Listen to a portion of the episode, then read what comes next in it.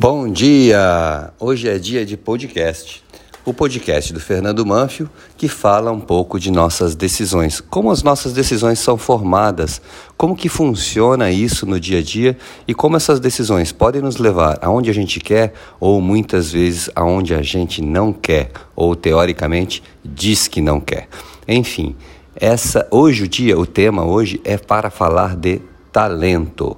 Qual é o seu talento? Você já percebeu que você tem talento?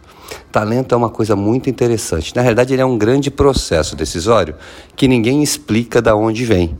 Será que ele vem é, geneticamente? Será que ele vem é, do além? Será que é uma coisa treinada, um hábito que eu tive quando criança e adolescência? Ninguém sabe de onde vem o tal do talento. Mas o que é um talento? Um talento nada mais é que um processo decisório instalado em que você pensa uma coisa muito facilmente, de uma forma muito forte e usual. Para você é muito tranquilo pensar aquilo.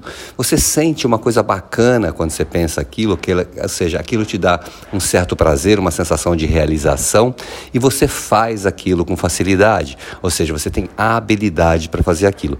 Isso é o que significa um talento, um pensamento que vem fácil, recorrente na sua cabeça, uma coisa que para algumas pessoas é muito difícil, para você é muito tranquilo de fazer, um sentimento bacana que acompanha esse pensamento e uma habilidade na execução, ou seja, o DNA claríssimo do pensar, sentir e agir, o DNA da decisão. Como é que a gente toma a decisão?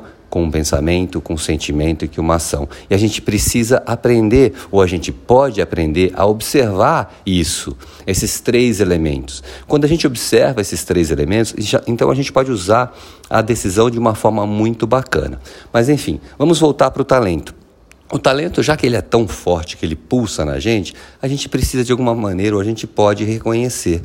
Né? Se você for olhar em situações de habilidade, que você fez uma coisa de forma muito fácil e te deu certo prazer, olha só, mesmo que tenha sido ruim né, o resultado, é, você consegue perceber que ali tinha um talento, né? tinha um talento seu. A gente pode olhar na sua infância, na sua adolescência, as coisas que você fazia com facilidade e que todo mundo elogiava, ou que você mesmo se sentia muito bem fazendo. Isso é um método tradicional e um exercício tradicional de coach que chama-se Peak Performance, ou seja, quando você teve as maiores performances da sua, da sua vida. E hoje ele ainda pulsa. À medida que o tempo passa e que a gente cresce, a gente tem, é, continua podendo usar esse talento todos os dias. E é muito importante que a gente observe a força desse talento, porque ele é tão forte, tão forte, que ele pode ser usado na sombra, ou na luz.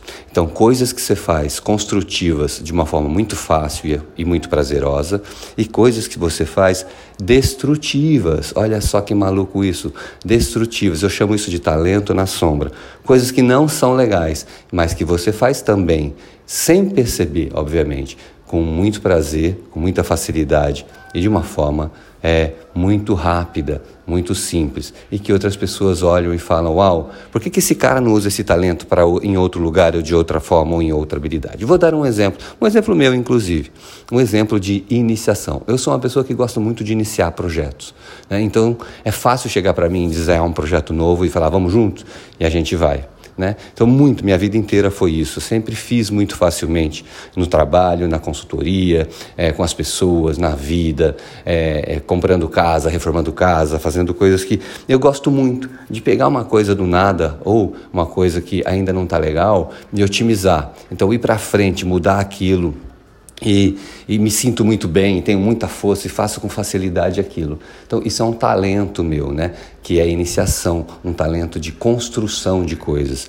E um talento muito fácil de reconhecer em mim desde menino.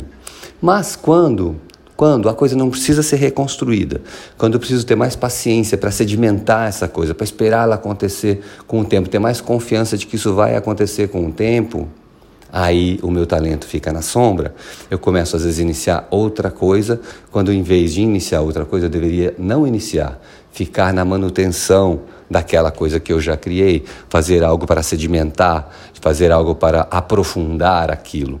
Então você observa claramente o talento na luz e o talento na sombra. E quando eu tá, ele está na sombra, ele me prejudica, e prejudica às vezes até as pessoas, prejudica até os projetos, porque eu não tenho a paciência, a resiliência necessária para manter aquilo. Quando eu descobri isso, foi uma mágica, porque quando eu percebo ele acontecendo, eu então treino, treino paciência, percebo é, que ele está ali pulsando, mas ele pode, sei lá, ser expandido para outras situações. Eu posso criar situações novas dentro da mesma situação sem precisar trocar tudo.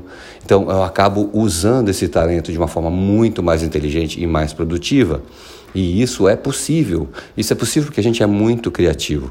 Então, a criatividade associada a um talento, ela é maravilhosa. Você consegue usar talentos que aparentemente podem ser destrutivos num momento que não é para ser usado da forma como você está usando, de uma forma tão automática e muito próximo do que você sempre usou, e você fala: "Uau, como é que eu posso usar esse talento de formas mais inteligentes?"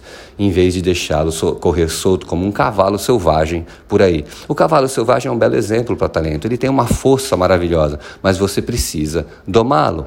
Então, essa é a conversa de hoje. Observe o seu talento e veja como você o usa. Se você está usando ele de forma produtiva ou às vezes de forma não tão boa, não tão positiva. Um grande abraço, até o próximo podcast. Esteja com a gente, assine o canal.